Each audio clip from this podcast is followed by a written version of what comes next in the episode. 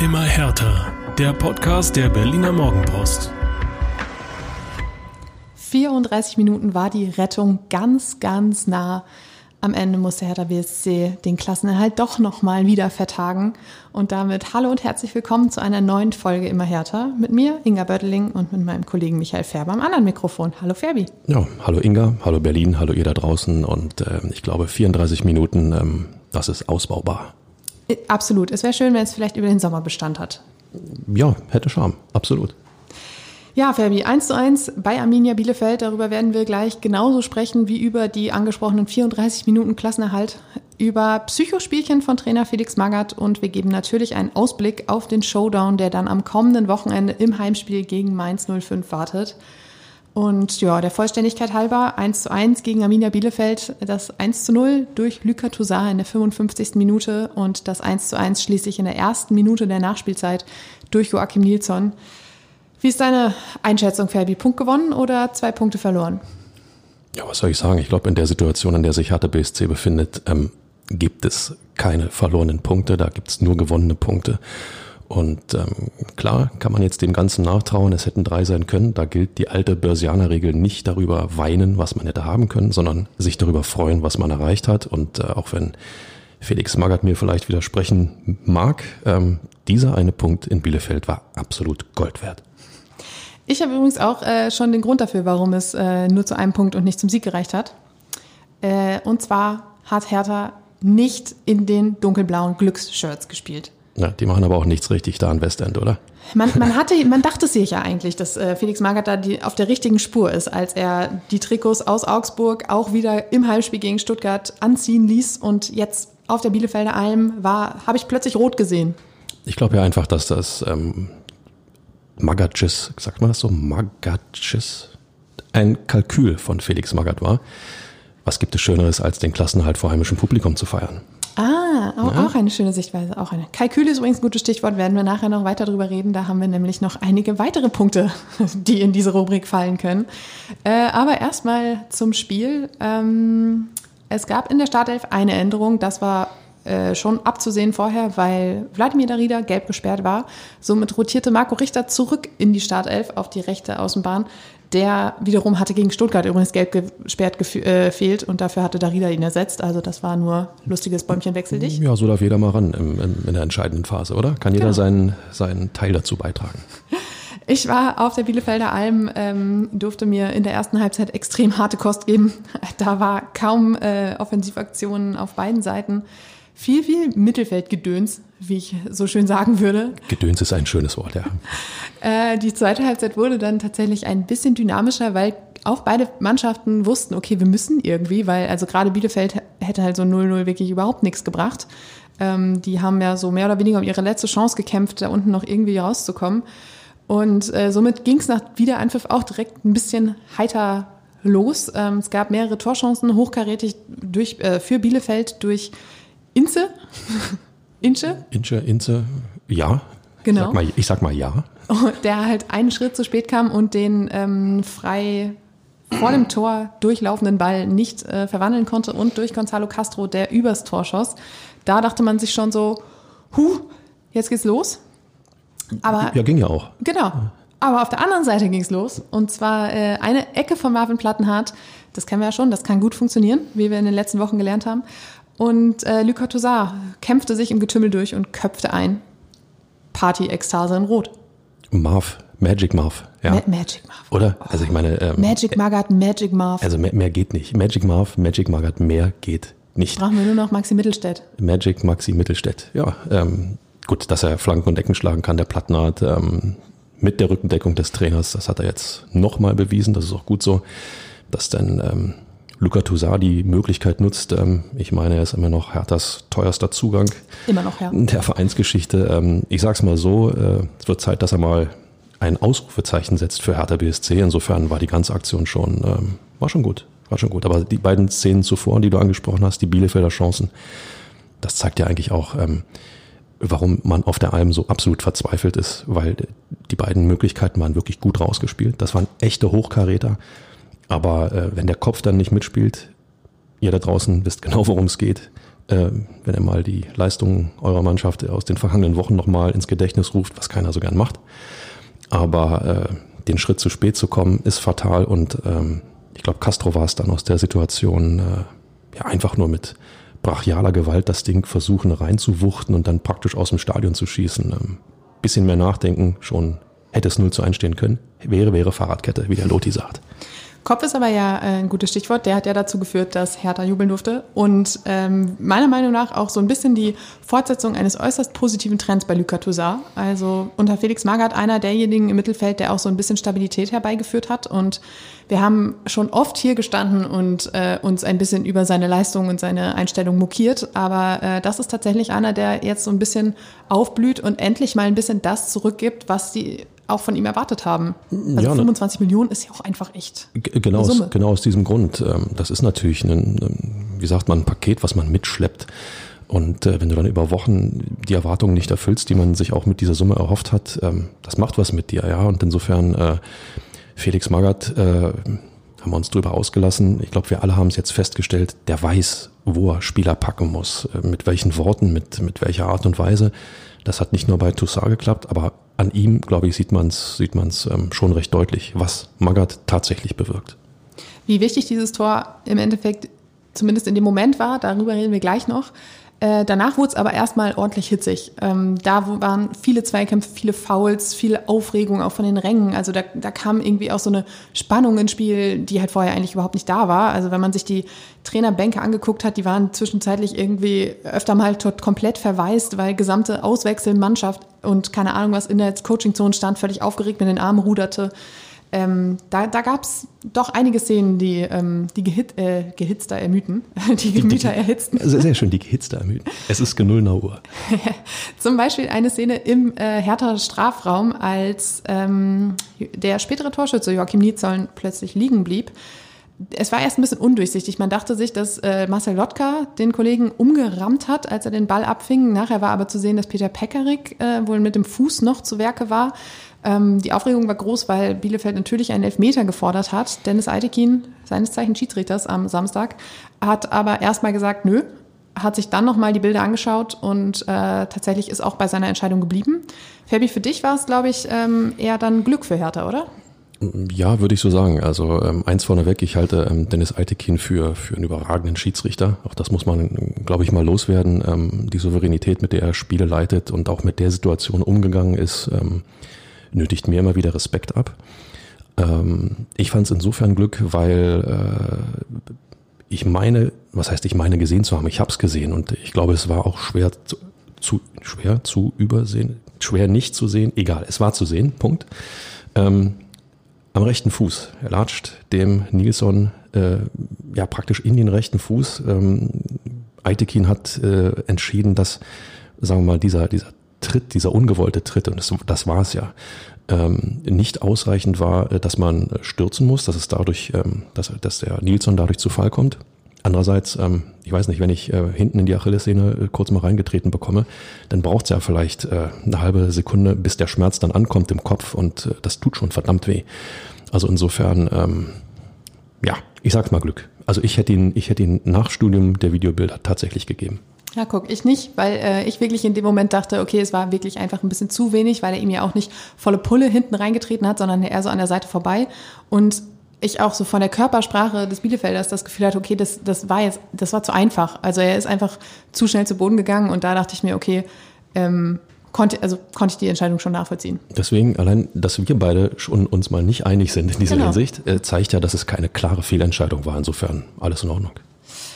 Äh, dann kam die 78. Minute. Die ist insofern wichtig gewesen, weil Felix Magath ähm, zwei Spieler einwechselte. ähm, unter anderem wechselte er Luca Wollschläger ein. 19 Jahre alt, Stürmer in Herthas U19 und ähm, ja, Bundesliga-Debüt.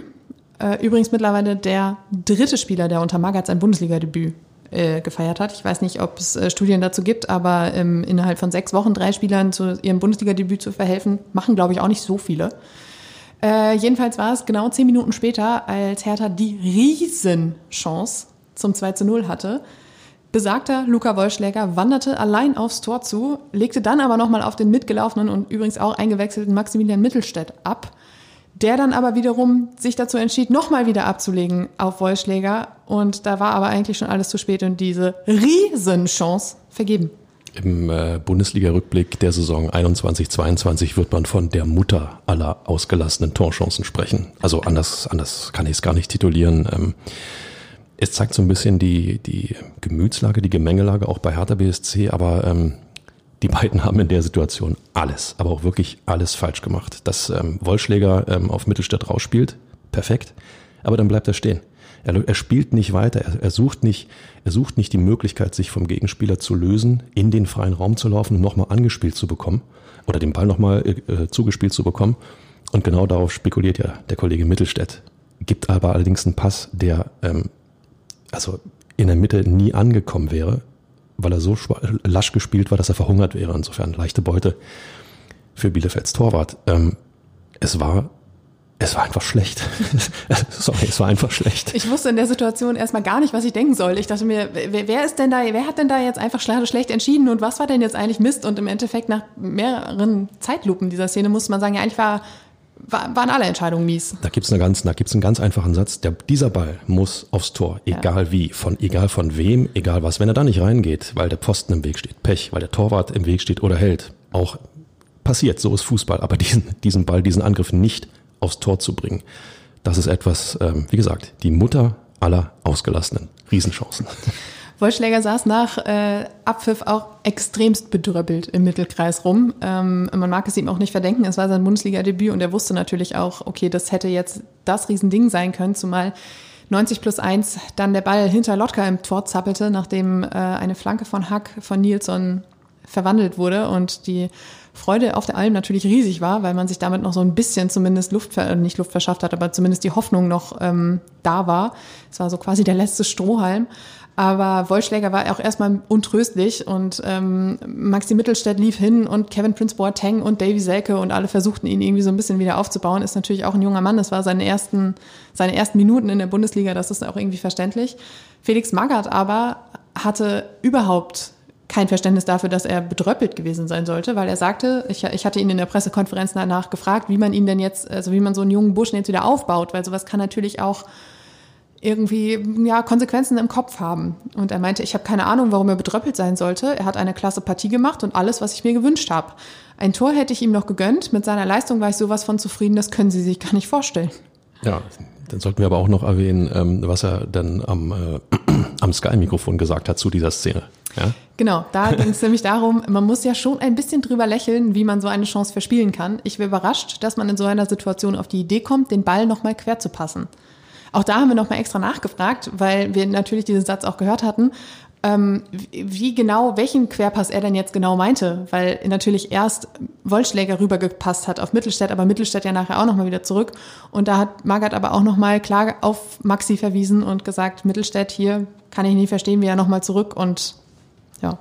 Also die, die beiden werden sich, werden sich ohne Zweifel nicht nur am, direkt nach dem Spiel, sondern eventuell auch noch heute einen Kopf darum machen, warum haben wir das Ding nicht reingekegelt. Und äh, jeder Fußballprofi, der in jungen Jahren solche Szenen ähm, nicht verdattelt hat, ähm, der möge bitte aufstehen, sich melden. Und äh, ich glaube, das hat jeder junge Spieler irgendwann in irgendeiner Form, vielleicht nicht so episch wie jetzt in Bielefeld, aber äh, verdattelte Chancen gehören zum Fußball dazu, gerade bei jungen Spielern und denen jetzt einen Vorwurf zu machen. Hallo, nochmal, ähm, diejenigen, die die Kohlen aus dem Feuer holen müssen, sind andere, nicht äh, der Kollege.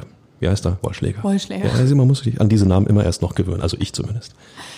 Und im Endeffekt, klar, du hast es vorhin gesagt, 1-1 ist, ist ja auch ein Punkt gewonnen. Und im Endeffekt tat es, tat zumindest diese vergebene Chance noch nicht man weiß ja nie, wie die Saison ausgeht, aber noch nicht so doll weh, weil der Klassenhalt in dem Moment sowieso oder ein paar Minuten später sowieso nicht mehr möglich gewesen wäre. Äh, zumindest jetzt schon am Samstag. Ähm, und ich glaube, dass das zumindest in der Verarbeitung geholfen haben dürfte, das Ganze als äh, wirklich vergebene Mutter aller Riesenchancen abzuhaken. Ja, das hilft, das hilft. Ähm, nichtsdestotrotz, klar, sechs Punkte Abstand zum Relegationsplatz wären besser als vier, ja. Aber ähm, nichtsdestotrotz ähm, ich habe immer wieder den Satz gehört, äh, eigentlich ist ja nichts passiert, ja, im Abstiegskampf. Ähm, auch das sehe ich anders. Naja, wenn man ähm, auf die Ausgangslage guckt, dann ist ja tatsächlich ähm, nichts passiert, weil Hertha immer noch auf dem 15. Platz steht, immer noch vier Punkte Vorsprung vor Stuttgart hat, die auf dem 16. Platz stehen. und Bielefeld wiederum nochmal dahinter steht. Aber dadurch, dass beide oder alle drei, Mannschaft, äh, alle drei Mannschaften am Wochenende 1 zu 1 gespielt haben, ist ja tatsächlich weder in den Tordifferenzen noch in der Punkteschiene irgendwas passiert. Das Einzige, was sich geändert hat, ist der, die Anzahl der verbleibenden Spiele. Aha, also hat sich doch etwas verändert. Es sind ja. nicht mehr nur neun Punkte zu vergeben, was bei vier Punkten Vorsprung durchaus Geschmack hat, sondern es sind bloß noch sechs Punkte zu vergeben. Und bei sechs zu vergebenen Punkten und vier Punkte Puffer, das schmeckt nach Klassenerhalt. Diese gesamte Partie in Bielefeld, die wir jetzt gerade ja doch recht nüchtern, abgesehen von dieser Mutter aller vergebenen Torchancen, ähm, wiedergegeben haben, hatte aber eine unfassbare Gefühlsachterbahn parat. Abstiegskampf. Abstiegskampf ist die neue Meisterschaft. Ich glaube, das kennen wir jetzt seit ähm, zehn Jahren. Es gab, glaube ich, mal eine Saison, in der es vielleicht nicht ganz so war, ja. Aber ansonsten ist der Abstiegskampf oder das Rennen um Europa die neue Meisterschaft. Insofern, ähm, hey, Hertha ist dabei. Hallo. die Ausgangslage war nämlich relativ klar. Hertha brauchte einen Sieg und Wolfsburg musste ebenfalls gegen Stuttgart gleichzeitig gewinnen, um Hertha den Klassenerhalt schon vorzeitig zu ermöglichen. Und es kam, wie es kommen sollte. Um 15.43 Uhr erschien äh, auf der Videowand auf der Bielefelder Alm das Zwischenergebnis aus Schwaben und dort stand eine 1 beim VfL Wolfsburg und eine 0 bei Stuttgart und es war klar, jetzt ist der Weg bereitet. Ekstase im Hertha-Lager. Ah, äh, es war witzigerweise das gesamte Stadion, das sich gefreut hat, weil natürlich auch Bielefeld diesen Klar. Sieg von äh, Wolfsburg brauchte, um überhaupt noch eine Chance zu haben. Das war ein bisschen kurios in dem Moment. Um 16.42 Uhr folgte dann die Führung durch Lucas Toussaint und damit die, der Anfang dieser ominösen 34 Minuten, in denen der Klassenerhalt sicher war.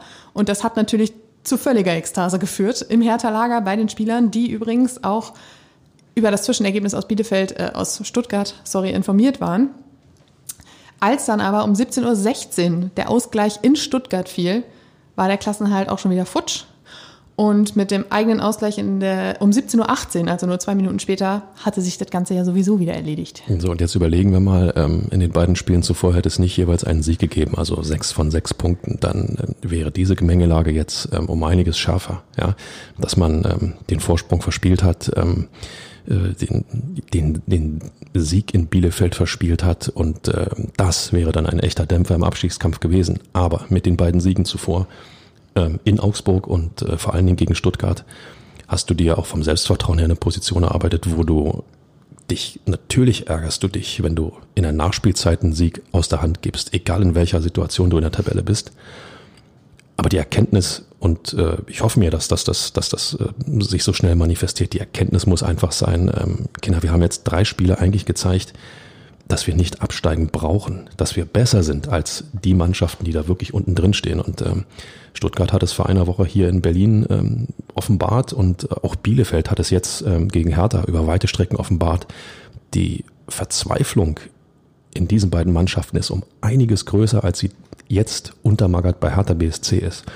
Und das ist der Trumpf, den Hertha hat. Dieses, dieses ähm, Wissen, wir können zumindest wir sind zumindest jetzt in der Lage, diese Basics abzurufen, wonach Stuttgart und vor allen Dingen Bielefeld immer noch wieder verzweifelt suchen. Das ist der Trumpf. Bemerkenswert fand ich auch die Reaktion der Spieler nach Schlusspfiff. Ähm, Boateng war zum Beispiel im Interview und er hat gesagt, äh, wir haben das natürlich versucht auch auszublenden. Die Frage ist, ob man das tatsächlich kann, wenn man weiß, die Chance ist jetzt gerade so groß. Ich bin mir nicht sicher, das wird immer irgendwo im Hinterkopf kannst du nicht, Kannst du nicht, kannst ja. du nicht. Jede, jede Aktion und du guckst auf die Uhr, irgendwann äh, ertappst du dich dabei und sagst, wie lang ist denn noch? Ähm, und dann fängst du an, auf Zeit zu spielen. Dann fängst du an, den Fokus zu verlieren. Das hat ähm, Hertha, ja, ich sag mal, bedingt nur geschafft, den Fokus zu verlieren. Hut ab dafür, ja. Aber, aber ähm, du fängst auch an, in den einen oder anderen Aktionen ähm, ja nicht mehr, nicht mehr, nicht mehr so straff zu sein, so hinterher zu sein. Ganz banales Beispiel. Du rennst nicht mehr zum Einwurf, sondern du gehst zur Seitenlinie, um den Einwurf zu machen, um Zeit von der Uhr zu nehmen. Das, wenn du das einmal weißt, ich glaube, das ist, ist eine ganz allgemeine Nummer. Dinge, die du weißt, preist du sofort ein hm. für, für alles, was du danach tust. Aber was also umso bemerkenswerter war, war halt ähm, die, dieser Fokus, der sofort Richtung Heimspiel ging. Boateng hat es auch gesagt, was gibt Schöneres, als jetzt in Mainz, äh, gegen Mainz zu Hause im Olympiastadion den Sack zuzumachen. Luca Wollschläger hat es nach dem Spiel gesagt. Er meinte, jetzt haben wir zu Hause, wir fahren jetzt mit breiter Brust zurück nach Berlin und können jetzt nächste Woche den Sack zumachen. Sack zumachen haben sie übrigens alle benutzt. Das scheint so die, das Einschwörungswort gewesen zu sein. Aber äh, der Blick ging halt auch wirklich sofort nach vorne und nicht mehr dieses ah, ja, und wie ärgerlich, dass wir jetzt in der Nachspielzeit und ne, ne, ne, sondern sie wussten, okay, die Chance ist, ist jetzt nächsten Samstag riesig, das Ding halt wirklich dingfest zu machen. Und das war auch so eine kleine, zumindest mentale Änderung, die man da feststellen konnte. Ja, ähm, deswegen, deswegen, es hat sich ja auch etwas geändert. Jetzt am vergangenen Wochenende warst du ja, äh, was man in der Schlussphase ja zu spüren bekommen hat, du warst ja abhängig von der Konkurrenz. Du warst ja abhängig davon, dass Stuttgart eben nicht punktet. Also selber gewinnen, ja aber es bringt dir keinen Klassenhalt, wenn Stuttgart nicht verloren hätte. Diese Abhängigkeit ist jetzt nicht mehr da. Jetzt geht es nur noch darum, dass du dein Spiel zu Hause gewinnst. Dann können die anderen machen, was sie wollen. Und äh, das, damit ist der, ist der Moment des Klassenerhalts des Ligaverbleibs so greifbar, so dicht und auch, äh, sagen wir mal, so real, wie er seit, seit Wochen nicht gewesen ist. Und, und wie er auch, man, oder wie man es Hertha auch nie zugetraut hätte, dass die überhaupt in diese Situation kommen würden. Siehst du? Und mit anderen Worten, ja, es hat sich was verändert. Nein, punktemäßig nicht, aber die ganze, die ganze Arithmetik hat sich verändert, was Punkte, die noch zu vergeben sind, angeht. Die ganze Wahrnehmung im Hertha-Kosmos hat sich verändert. Ich glaube, das wird dem einen oder anderen da draußen auch ähnlich gehen. Sagen, super, jetzt schaffen wir es, weil die Mannschaft ist jetzt so gefestigt und ähm, ich sag mal, hat jetzt auch so einen Bock darauf, uns den Klassenhalt zu Hause äh, zu schenken. Ähm, insofern kann man, finde ich, total optimistisch ins nächste, ans nächste Wochenende denken.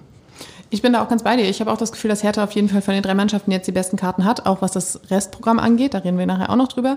Ähm, einer, der aber erstmal so richtig krass auf die Bremse getreten hat, war Felix Magath. Also für ihn hat sich auch so vom reinen Auftritt her erstmal nichts verändert, hat er auch gesagt. Und gleichzeitig hat er dann auf der Pressekonferenz nach dem Spiel noch gesagt, als ich diesen Job übernommen habe, war ich sicher, dass wir in der Relegation gegen den HSV spielen. Darauf arbeite ich jetzt nicht hin, aber es würde mich auch nicht überraschen, wenn es zu dieser Konstellation käme. Ich meine, allein das zu sagen, ähm, für alle, die es vielleicht vergessen haben sollten oder nicht wussten, Felix Magath, HSV-Ikone, Europacup-Held, ähm, auch Manager beim HSV gewesen. Äh, das hätte schon Charme. Ja, Relegation mit Felix Magath als Hertha-Trainer gegen den HSV, wissen aber auch, wie so eine Relegation für den Erstligisten enden kann. Insofern, ähm, natürlich spielt er die Vorsichtkarte. Natürlich ist er lang genug dabei und stellt sich jetzt nicht hin und sagt, äh, hey Leute, wir sind durch. In den zwei Spielen machen wir das locker. Ähm, es gibt diesen Spruch mit Apotheken und Pferden, ja. Und äh, wir wissen, wie schnell es im Fußball gehen kann. Das Magath, ähm, da sind wir wieder beim Wort Kalkül. Das mhm. Magath, das Magath genau weiß, welchen Satz er wann zu äußern hat. Ich glaube, das ist uns allen klar. Schöne Überleitung, Fabi. Ja, Dellingsche Überleitung, hallo. Dieser Satz mit dem HSV war nämlich nicht das Einzige, was er von sich gegeben hat nach dem Spiel. Und zwar äh, hat er auch ordentlich Kritik an Bayern München geäußert. Da fragt man sich im ersten Moment so, what, why? Wie kommt diese Verbindung her? Ein kurzer Blick auf den Spielplan zeigt, ähm, Stuttgart spielt am kommenden Samstag, äh, am kommenden Sonntag gegen Bayern München. In München. In München, genau.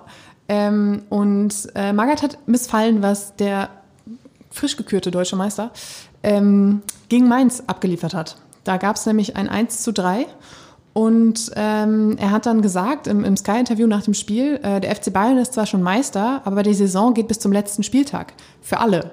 Ich weiß nicht, warum eine Mannschaft sagt, wir spielen diesmal die Saison nicht zu Ende, sondern machen drei Wochen vorher Schluss. Da hat man sich natürlich erstmal gedacht, okay, das ist, ist totaler Frust, aber eigentlich ähm, ja, Taktik pur, oder? Erstmal ist es starker Tobak einer, einer Mannschaft, die schon Meister ist, zu unterstellen, dass sie ähm, jetzt in den letzten drei Spielen das Ding irgendwie Larifari ausklingen lässt. Ich glaube, ähm, gerade beim FC Bayern äh, ist diese Denkweise nicht mal im Ansatz vorhanden. Umso, ja, man muss als Fußballfan sagen, um, umso erschütternder war der Auftritt dieser elf Trikotträger da in Mainz. Wie sage ich immer so schön, da hätte auch die Morgenpost Betriebsmannschaft äh, spielen können in Mainz. Ähm, sie wäre nicht schlechter gewesen als äh, dieser FC Bayern an, an diesem Samstag. Es war ähm, nach meinem Dafürhalten die äh, seit zehn Jahren schlechteste Bayern-Leistung in der Bundesliga. So. Natürlich fasst einen das an und natürlich äh, hat man jetzt Sorge, äh, dass man äh, ja Stuttgart damit eine Tür geöffnet hat, dass sie in München vielleicht gewinnen. Und aber nochmal, Magath, Kalkül, Taktik, natürlich reizt er die Bayern. Und Julian Nagelsmann hat ja auch entsprechend reagiert. Ne? Julian Nagelsmann hat gesagt, das ist sehr clever von ihm, dass wir da nicht ganz uneigennützig gemacht haben. Da hat auch Julian Nagelsmann sicher recht, aber damit hat er auch genau den richtigen ja schon, schon angepiekst, weil Nagelsmann, ehrgeizig wie sonst was, dem hat natürlich auch total missfallen, was seine Mannschaft da abgeliefert hat. Allen, wenn ich die Großkopfetten da gesehen habe in, in Mainz, äh, Kahn, Salihamidzic, Großkopf, na gut. Ähm, wenn ich, wenn ich äh, in die Gesichter geschaut habe, das, das war totale Ernüchterung und das geht auch nicht. Das, das wissen auch die, die Bayern-Spieler und ähm, ohne zu wissen, wie es ausgeht. Aber die Stuttgarter tun mir eigentlich leid, weil ähm, am nächsten äh, Sonntag gibt's die Schale, die Meisterschale in München. Ähm, das Haus wird voll sein, letztes Heimspiel und äh, ich kann mir nicht vorstellen, dass der FC Bayern sich da nochmal die Blöße gibt. Andererseits, Felix Magath, wir schauen nur auf uns und in dem Moment schaut er doch auf andere. Da, da, da würde ich gleich auch noch was zu sagen, aber es kam ja noch was dazu. Und zwar hat Felix Magath ja noch nachgelegt und äh, es ging um das Thema, dass die Mannschaft ähm, vom FC Bayern nach der gelungenen Meistersause zwei Tage nach Ibiza gefahren ist. Als kleine Mannschaftsfahrt, als Meisterschaftsfeier, keine Ahnung. Äh, sie haben die zwei freien Trainingstage genutzt, haben auch ähm, die, die Chefs und keine Ahnung was alles darüber informiert, dass sie das machen würden. Und das ist natürlich auch einfach richtig schlecht angekommen im Nachhinein, ähm, eben wegen der Niederlage, wegen der Leistung und bei bei allen Trainern in der Bundesliga oder bei vielen Trainern in der Bundesliga, die sich halt auch gedacht haben, schön, wir kämpfen hier noch ums letzte Hemd und ihr macht schon mal Party. Es war halt einfach irgendwie ein Signal, was nicht so gut angekommen ist in der Bundesliga. Kann ich verstehen. Ähm, andererseits andere Mannschaften machen das nach ähm, Erreichen des Saisonziels ebenso, ob, ob in der Meisterschaft oder auch im Abstiegskampf. Äh, was an freien Tagen passiert, ähm, sage ich mal, sollte, sollte Fußballprofis grundsätzlich freistehen. Andererseits ähm, ist denn so eine Leistung in Mainz natürlich nicht förderlich. Ja, da, da, dadurch kommt natürlich alles zusammen. Hätten die Bayern jetzt 3-0 in Mainz gewonnen, völlig souveräne Leistung hingelegt, hätte jeder gesagt, überhaupt kein Problem. Die machen das, die gehen jetzt einmal ihre zehnte Meisterschaft äh, feiern mit einem Gläschen grünen Tee. Und äh, danach geht's gegen Stuttgart und dann gibt's wieder ein Schützenfest. Aber nach der Gemengelage, also jeder, der am nächsten Sonntag das Bayern-Trikot trägt, wird sich entleiben, um gegen Stuttgart zu gewinnen. Und da kommen wir jetzt wieder zurück zur Hertha BSC. Genau das wird Hertha BSC auch gegen, äh, gegen Mainz machen. Ja, man braucht jetzt nicht irgendwie denken, dass die Mainzer jetzt hier, äh, auch weil Saisonende ist und äh, jetzt haben wir die Bayern geschlagen. Das wird nicht passieren. Sie sind jetzt keine Übermannschaft, also insofern, ich sehe das im Nachhinein relativ entspannt. Nichtsdestotrotz kann ich verstehen, dass es einen super nervt, weil du siehst einfach, ähm, bei, bei dir geht es jetzt noch um alles, eigentlich über ums ja, nackte Überleben in der Bundesliga eigentlich. Und du siehst halt, andere nehmen es halt nicht mehr so ernst, dann kommt der, der also der, der, das spielt ja einfach rein in, in diese ganze Gemengelage. Und äh, du hast es vorhin angesprochen, Felix Magath proklamiert, seit er angefangen hat, immer dieses, wir gucken nur auf uns, wir denken nur auf uns, was die Konkurrenz macht, ist uns völlig egal. Jetzt hat er es aber nicht gemacht und ich habe auch erst im ersten Moment gedacht, damit konterkariert er ja quasi alles, wofür er die ganze Zeit gestanden hat jetzt. Andererseits glaube ich eben genau, dass das nicht der Fall ist. Das ist so ein, so ein klassisches Psychospielchen von ihm, du hast es vorhin schon gesagt. Ähm, einmal eine Runde Stichelei, Bayern wird sich entleiben, die werden das einfach nicht auf sich sitzen lassen, dass sie da jetzt irgendwie Wettbewerbs... Also ich meine, der Vorwurf der Wettbewerbsverzerrung, den trifft Bayern jetzt auch nicht zum ersten Mal. Äh, der trifft Bayern nicht zum ersten Mal. Absolut. Das, du hast vorhin gesagt, zehn Jahre, also die letzten Jahre war es immer so, dass Bayern recht frühzeitig den Meistertitel eingetütet hat und dann gab es halt immer solche Situationen, in denen irgendwie andere Mannschaften sich ungerecht behandelt gefühlt haben. Also bei allem Respekt, in inzwischen knapp 60 Jahren Bundesliga gab es das äh, bei nahezu jedem Meister, der vorzeitig den Titel geholt hat, dass danach die Spannung abfällt. Das ist einfach so. Dass du allerdings ohne Spannung antrittst, ähm, das vielleicht etwas seltener. ja. Aber äh, natürlich fällt der totale Fokus dann ab und die totale, die totale Anspannung fällt ab. Das ist, ist ein völlig normaler Vorgang und ich sag's mal aus, aus äh, kleiner kleine Seiteneinsicht, ähm, wenn ich beim hier in Berlin beim Marathon unterwegs bin und äh, irgendwie bei Kilometer, weiß ich nicht, hier am Kudamm 35 vorbeilaufe und mir kommen fröhliche Menschen entgegen mit ihrer Medaille um den Hals und erschöpft und glücklich und ich weiß, ich habe noch sieben Kilometer vor mir, dann kann ich mich natürlich auch darüber echauffieren und sagen, ah, wieso freut ihr Penner euch eigentlich äh, und feuert mich nicht weiter an, dass ich auch ins Ziel komme? Interessiert mich überhaupt nicht. Hm. Ich sage, die haben es geschafft, ich schaff's auch. Das, so muss die Denke sein. So nach dem Motto, bei sich bleiben und äh, das wird Magath den Jungs schon beibringen nochmal. Ich bin mir auch sehr sicher, dass das jetzt nach außen so ausgetragen wurde von ihm, ähm, weil das halt einfach so ein, so ein Kalkül von ihm war, aber dass in zur Mannschaft immer weiter diese Maxime gilt, wir gucken auf uns, der Fokus liegt auf uns, weil Hertha natürlich auch, sie haben es ja einfach in der eigenen Hand. Sie müssen ja wirklich nicht auf die Konkurrenz gucken. Es wäre schön, wenn die Konkurrenz mithilft, das ist natürlich äh, gern genommen, aber sie haben es in der eigenen Hand und können deshalb getrost darauf verzichten, Schützenhilfe anzunehmen es ist eine ganz einfache Rechnung. Eine ganz, also die einfachste Fußballrechnung, die es, die es gibt. Es braucht ein Tor mehr als Mainz 05. 1-0, 2-1, 8 zu 7, nehmen wir alles. Acht zu sieben. Und ich dann, brauche mehr Platz. So, mach die Fotos kleiner. Ähm, und äh, dann, dann, ist, dann ist alles schön. Ähm, du musst auf niemand anderen mehr schauen. Du musst, du musst auch nicht äh, irgendwelche deutschen Meister irgendwo bei der Ehre packen. Ähm, das haben die mit dieser Leistung schon mehr oder weniger selbst getan, dass sie richtig Feuer kriegen intern und äh, sich nicht nochmal zu so einer Leistung hinreißen lassen. Ähm, du musst deine Truppe bei Laune halten, du musst zusehen, dass deine Truppe gesund bleibt und ähm, dann trittst du gegen Mainz an. Ich könnte mir vorstellen, dass ähm, sich der eine oder andere von euch, der in den letzten Wochen immer noch gezögert hat, ins Olympiastadion zu gehen, sich dorthin bewegen wird. Also ich denke mal, die 50.000er Marke könnte, könnte fallen, da bin ich mir ziemlich sicher. Ich sag's nur eins, meine Tochter wird auch vor Ort sein. Ja? Also insofern, Hertha BSC macht keinen Mist. So. Der Druck ist groß. Jetzt, jetzt ist der Druck erst richtig groß. Ja, die Gemengelage könnte ja also prinzipiell nehme ich jetzt daraus zur Kenntnis nicht besser sein. Bayern ist angepisst. Läuft. Läuft. Gut. Äh, kommen wir zu unserer Kategorie und sonst so. ähm, in Bielefeld hat die Mannschaft erneut nicht mit den Fans gefeiert. Schön, auf meinem Zettel steht, die Mannschaft hat wieder nicht mit der Mannschaft gefeiert. Ja, sagen wir es mal so, die Mainzer hätten, glaube ich, auch nicht mit, äh, die äh, Bielefelder hätten, glaube ich, auch nicht mitgemacht. Wie komme ich jetzt auf Mainzer? Wir reden Bundesliga. Wahnsinn, Wahnsinn. Naja, die Mannschaft hat jedenfalls nicht mit den Fans gefeiert. Es gab allerdings, naja, schon so minimale Annäherungsversuche. Also als ähm, das 1 zu 0 gefallen war, glaube ich, äh, versuchte man schon so ein bisschen Luca Tosar habe ich gesehen, der so mit seinen Armen so ein bisschen versucht hat, die Stimmung aufzuheizen und so. Also es war so eine kleine Interaktion zu sehen. Wie war eigentlich die grundsätzliche Unterstützung in, in Bielefeld aus dem Hertha-Block? Ziemlich gut. Äh, 2800 Fans waren vor Ort und äh, die haben auch von der, also schon vorm Spiel ordentlich Stimmung gemacht und auch während des Spiels ähm, versucht, äh, die, die, ja, Dezibelhochheit zu bekommen. Das war natürlich schwierig, weil Bielefeld natürlich auch äh, ein kleines Stadion hat und äh, sehr viele fußballverrückte Fans.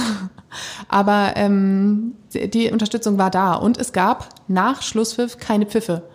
So wie das äh, gegen Stuttgart der Fall war, als die Mannschaft sich gesagt hat, nö, tschö, wir gehen in die Kabine, äh, gab es diesmal keine Pfiffe, weil natürlich die Ausgangslage war klar, man wusste, Mannschaft hat sich entschieden, erstmal nicht mit den Fans zu feiern, so war es jetzt halt auch. Ähm, Magath hatte vor dem Spiel schon gesagt, dass er sich mit dieser Thematik in dieser Woche gar nicht auseinandersetzen möchte, weil dazu ist das Spiel gegen Bielefeld einfach zu wichtig.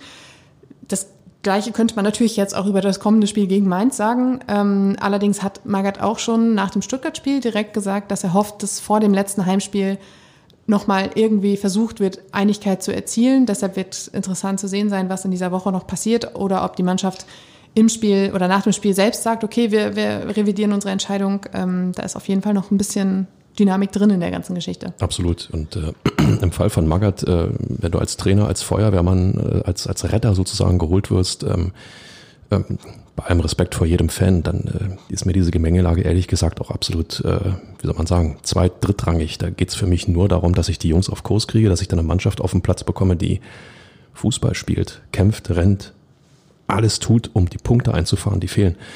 Ähm, dieses, dieses ähm, ja, Konstrukt Hertha und seine Fans ähm, muss auf, auf höherer Ebene gelöst werden. Ähm, da muss der Verein ein bisschen mehr dran arbeiten, dass das wieder, wie soll man sagen, eine Einheit wird, die man sich auch als Mannschaft wünscht. Die Mannschaft äh, hat zumindest jetzt in den letzten drei Spielen ähm, ja einiges dafür getan, dass, äh, dass es wieder eher positive Rückmeldungen aus der Kurve gibt. Und das ist gut so, das ist total wichtig. Und ich kann mir nicht mal im Ansatz vorstellen, nicht mal im Ansatz, dass ähm, die Profis sollte am äh, Samstag äh, gegen Mainz der Klassenhalt gelingen, ähm, dass sie nicht in Richtung Kurve gehen und sich und, und die Annäherung suchen, sondern ähm, das will man zusammen feiern. Und äh, die Mannschaft hat auch nicht vergessen, dass in den in den ja Fußball katastrophalen Wochen, selbst mit weniger Fanunterstützung, nur wenige Zuschauer wegen der Corona-Pandemie im Stadion, dass es dennoch Unterstützung gab. Und ähm, das haben die Profis auch nicht vergessen. Ja, also insofern glaube ich schon, dass wenn es gelingen sollte, dann gibt es den, wir haben es geschafft, Schulterschluss. Naja, und äh, eigentlich ist es, ist es ja auch ganz einfach. Die, der Job der Mannschaft ist es, Fußball zu spielen. Der Job der Fans ist es, sie zu, dabei zu unterstützen. Nach dieser ganzen äh, ja, unschönen Szenen gegen Union in der, in der Kurve mit den Trikots hat die Mannschaft ja auch nicht gesagt, wir hören jetzt auf, Fußball zu spielen, sondern sie hat nur gesagt, unsere Verbindung hört jetzt hier an dieser Stelle erstmal kurz auf. Ähm, die Fans wiederum haben dann jetzt als Reaktion auf die Aktion der Mannschaft, nicht in die Kurve zu gehen, halt dann auch nicht gesagt, wir stellen unsere Unterstützung komplett ein. Von daher könnte es ja dann gegen Mainz zur Vereinigung kommen. Ich äh, hätte es gern gesehen, wenn die Profis gesagt hätten, wir hören jetzt auf mit dem Fußballspielen. Ich sag mal, bei den Summen, die die Jungs verdienen, ähm, das findet überhaupt nicht statt. Nein, natürlich nicht, aber ich wollte doch jetzt auch nur. Ich weiß, was du meinst. Ich weiß, ich, ich weiß, was du meinst. Aber so wie ich ja gleich immer vom Europapokalphase, wollte ich da auch mal ein bisschen überziehen. Okay. Ich hoffe, ihr seht mir das nach. Ähm, es gab noch drei Jubiläen in Bielefeld, die wir an dieser Stelle nicht verschweigen wollen. Äh, auch, auch, ein schönes Wort, Jubiläen. Ja, das sagt man wahrscheinlich in Ostwestfalen so. Wahrscheinlich würde mir jetzt. Äh Nein, ist völlig richtig. Ich hätte jetzt mich wahrscheinlich wieder mit Jubiläumse irgendwie aus dem. Jubiläumse. also, es gab auch drei Jubiläumse ähm, in Bielefeld. Und zwar äh, stand Davy Selke in seinem 100. Bundesligaspiel für Hertha BSC auf der auf dem Rasen. Santias Casiba hat sein 50. Pflichtspiel für Hertha absolviert und Niklas Stark kommt nun auf 200 Bundesliga-Partien. Gute Marken. Chapeau, Gratulation. Ja, ja, gute Marken, absolut. Ähm, muss man erstmal schaffen. Normal 200 Bundesliga-Partien, kurz überschlagen, sind roundabout sieben Bundesliga-Jahre. Sechseinhalb, sieben, sechs bis sieben Bundesliga-Jahre, so in der Größenordnung. Ähm, ja, muss man erstmal schaffen. Ganz genau. Dann gab äh, es. Wohlgemerkt ohne Abstieg. Ja, ohne Abstieg. Dann gab es noch äh, eine Nachricht aus dem Hertha-Kosmos und zwar wird Michael Hartmann, seines Zeichens U19-Coach bei Hertha BSC, im Sommer zu Bayern München wechseln und dort die U19, äh, U17 übernehmen. Ähm, bevor es soweit ist, hat er aber noch die Chance, sich mit einem Titel zu verabschieden. Und zwar spielt äh, Herthas U19 am Freitag im Hinspiel um die deutsche Meisterschaft beim FC Augsburg. Ähm, sie sind Tabellenführer der A-Junioren Bundesliga Nord-Nordost geworden und feier, äh, spielen da jetzt dann gegen Augsburg. Äh, das Rückspiel ist am 14. Mai um 11 Uhr, glaube ich. Das heißt, das kann man dann auch noch vor dem Auswärtsspiel bei Borussia Dortmund äh, sich geben. Ein schöner Doppelwopper. Genau. aber, aber warum soll man sich nicht verbessern? ja? ja? Und wenn man als FC Bayern einen Meistertrainer von Hertha BSC holen kann, warum denn nicht?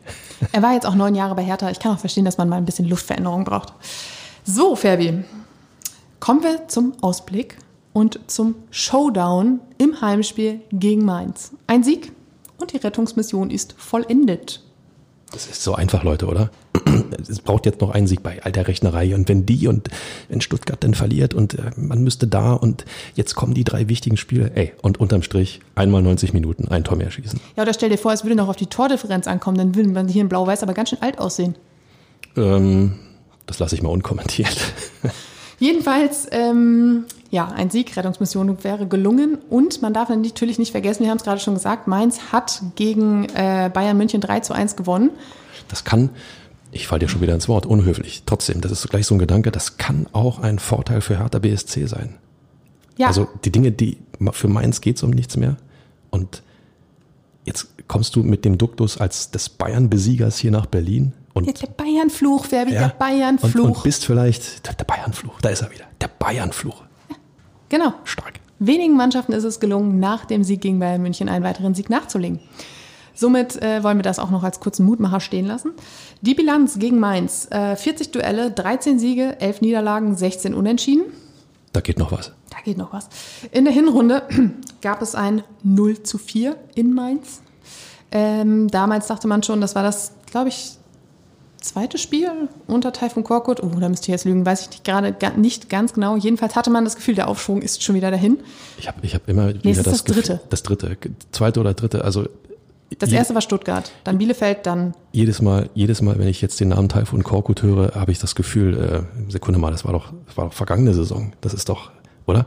Da ist so ein mit, mit Felix Magerts Aura, Fabi. Ja, ja, da ist so ein, da ist so ein Break passiert, so ein, so ein Cut passiert in der, in der, in der Wahrnehmung, in, der, in dem Saisonverlauf ähm, erstaunlich. Ich finde es erstaunlich.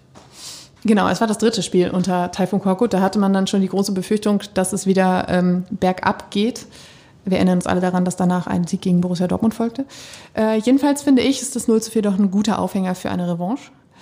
Und du hast es vorhin schon gesagt, für Mainz geht es auch um nichts mehr. Die stehen im Bundesliga-Mittelfeld auf Rang 9, nach oben geht nichts mehr, nach unten geht nichts mehr. Also aber sind wir doch mal ehrlich, Inga. Jetzt kommt Mainz ins Olympiastadion. Ähm, jenseits von Gut und Böse, alles im grünen Bereich. Ähm, könnte ich, beste Grüße an die Biene, meinen Satz sagen? Tue ich nicht. Nein. Danach geht's zu Borussia Dortmund.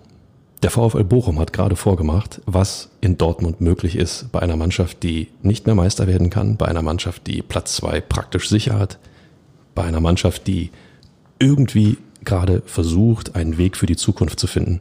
Also selbst in Dortmund wäre für Hertha BSC noch irgendetwas möglich, sollte es da noch ein Pünktchen oder so brauchen. Der VfL Bochum spielt übrigens am Freitag gegen Arminia Bielefeld schon. Das heißt, äh, man weiß Samstag beim Anstoß schon zumindest, wie es beim vorletzten aussieht, muss dann aber natürlich noch bis Sonntag warten, wie es in Stuttgart aussieht. Deshalb dieser Sieg gegen Mainz, der ist hier auch überhaupt nicht verhandelbar, weil ähm, dann kannst du nämlich Samstag schon feiern und musst nicht noch bis Sonntagabend warten. Ja, aber noch, noch mal, äh, es, im Endeffekt ist es wurscht, was die anderen machen. Wenn du Eben. dein Spiel gewinnst, ist alles schön. Ne? Deshalb. Ne? Nicht, dass du schon, äh, das wäre noch schlimmer. Nicht, dass Hertha auf der Couch den Klassenerhalt. Nö, ja. das, das, nö.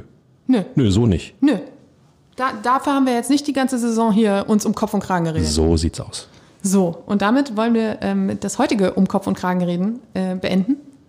Die nächste Folge kommt dann am 9. Mai. Wir sind gespannt, ob wir dann hier den Klassenerhalt besprechen können oder vielleicht doch noch die hätte, wenns, hätte, wenns und abers für den letzten Spieltag. In, je, in jedem Fall klare Hörempfehlung am 9. Mai. Jetzt haben wir schon Schweißausbrüche, hey. Gut, ähm, wir danken euch da draußen fürs Zuhören, verabschieden uns in die neue Woche und sagen bis zum 9. Mai.